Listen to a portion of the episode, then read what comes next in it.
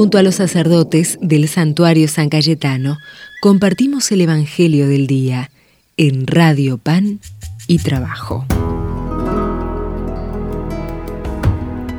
Hola queridas hermanas, queridos hermanos, bienvenidos peregrinos al santuario de nuestro amigo patrono del pan del trabajo y santo de la providencia San Cayetano, a esta que es casa de encuentro para nosotros, casa de Dios. Hoy nos reunimos siendo sábado 9 de octubre para meditar del Evangelio según San Lucas. Jesús estaba hablando y una mujer levantó la voz en medio de la multitud y le dijo, Feliz el vientre que te llevó y los pechos que te amamantaron.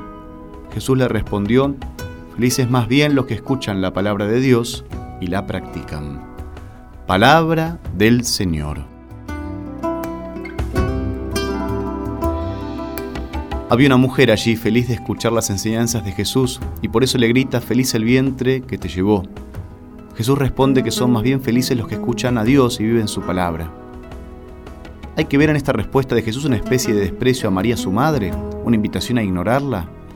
Pero si leemos el propio mismo Evangelio de Lucas en su capítulo primero, veremos que María misma anuncia en su canto que todas las generaciones la van a llamar a ella feliz. E Isabel, inspirada por el Espíritu Santo, la llamó feliz cuando entró en su casa. Por eso mismo el Evangelio de Lucas nos está indicando que para Jesús la grandeza de su madre no está tanto en haberlo llevado en su vientre, sino en su santidad y en su fe.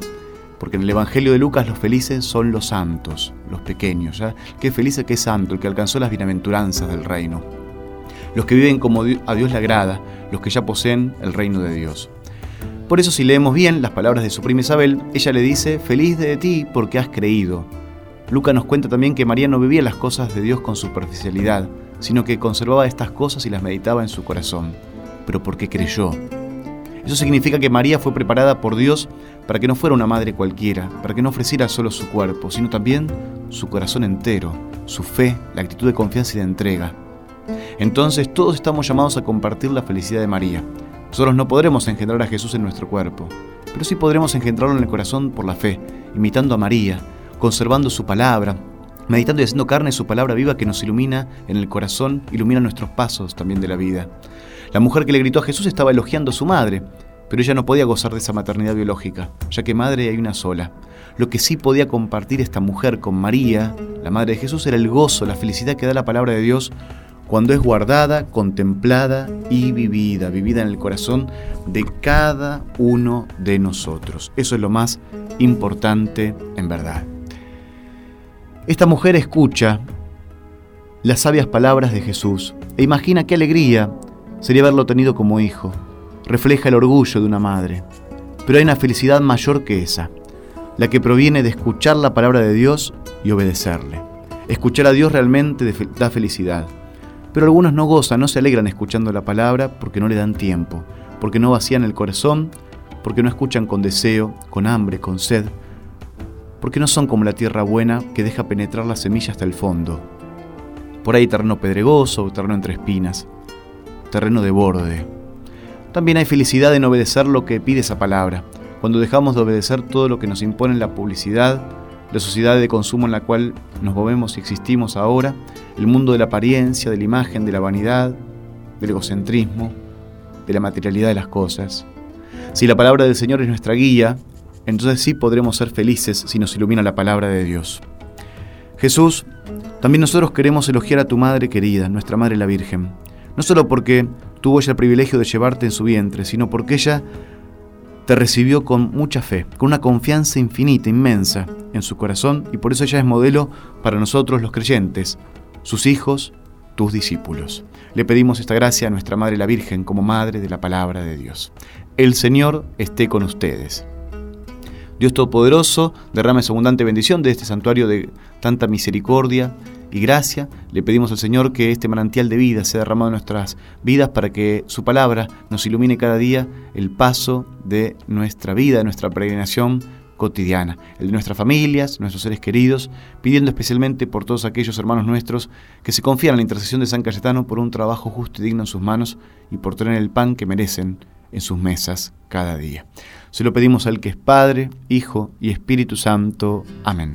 Hasta mañana, hermanas y hermanos. Cuando nos das tu palabra, la vida palpita tanto, el pueblo entero te nombra, verso, música y canto. El pueblo entero te nombra con verso, música y canto. Es querendona, suave y dulce como miel. Nos toca y nos enamora y nos hace pueblo fiel. Es que tu palabra es vida, que consuela al caminante y al débil lo reanima, para que siga para adelante y al débil lo reanima,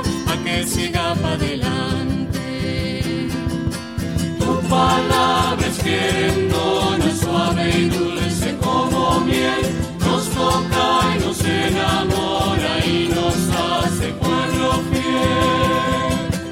Es agua limpia y fresquita que alivia tantos penales, es simple porque es clarita, serenata de cantares, es simple porque es clarita, serenata de cantares.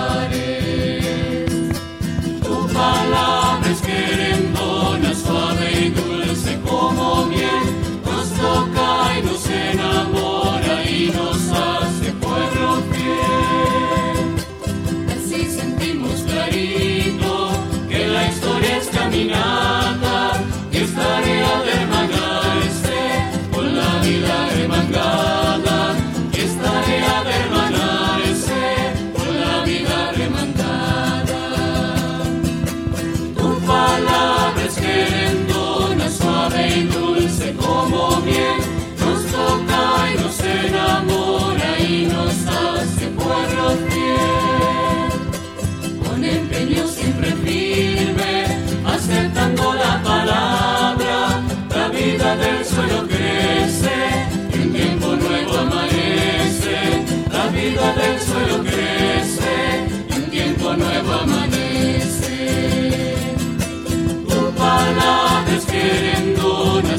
y dulce como miel, nos toca y nos enamora y nos hace pueblo fiel. Por eso, tatita Dios, déjanos tu bendición y esa caricia del cielo es tu palabra, Señor.